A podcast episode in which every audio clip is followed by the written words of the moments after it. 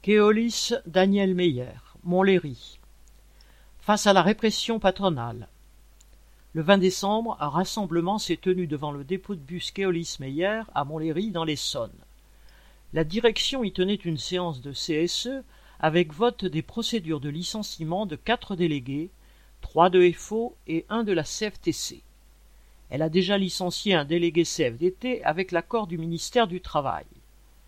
La direction reproche à trois délégués aux conditions de travail, CSSCT, un contrôle de l'état des bus qui, selon elle, aurait fait perdre des tours sur, ligne.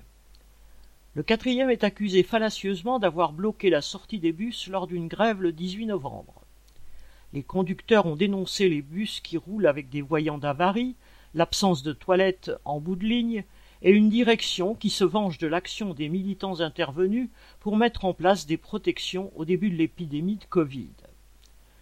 Chacun sait que cette répression patronale vise à imposer aux conducteurs de nouveaux reculs liés aux appels d'offres lancés pour l'exploitation des lignes.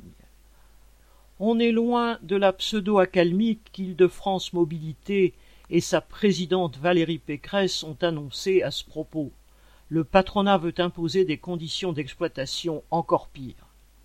Des conducteurs de bus de Keolis Versailles, du CEAT Keolis, de la RATP, de Transdev Shell, des cars d'Orsay sont venus en soutien.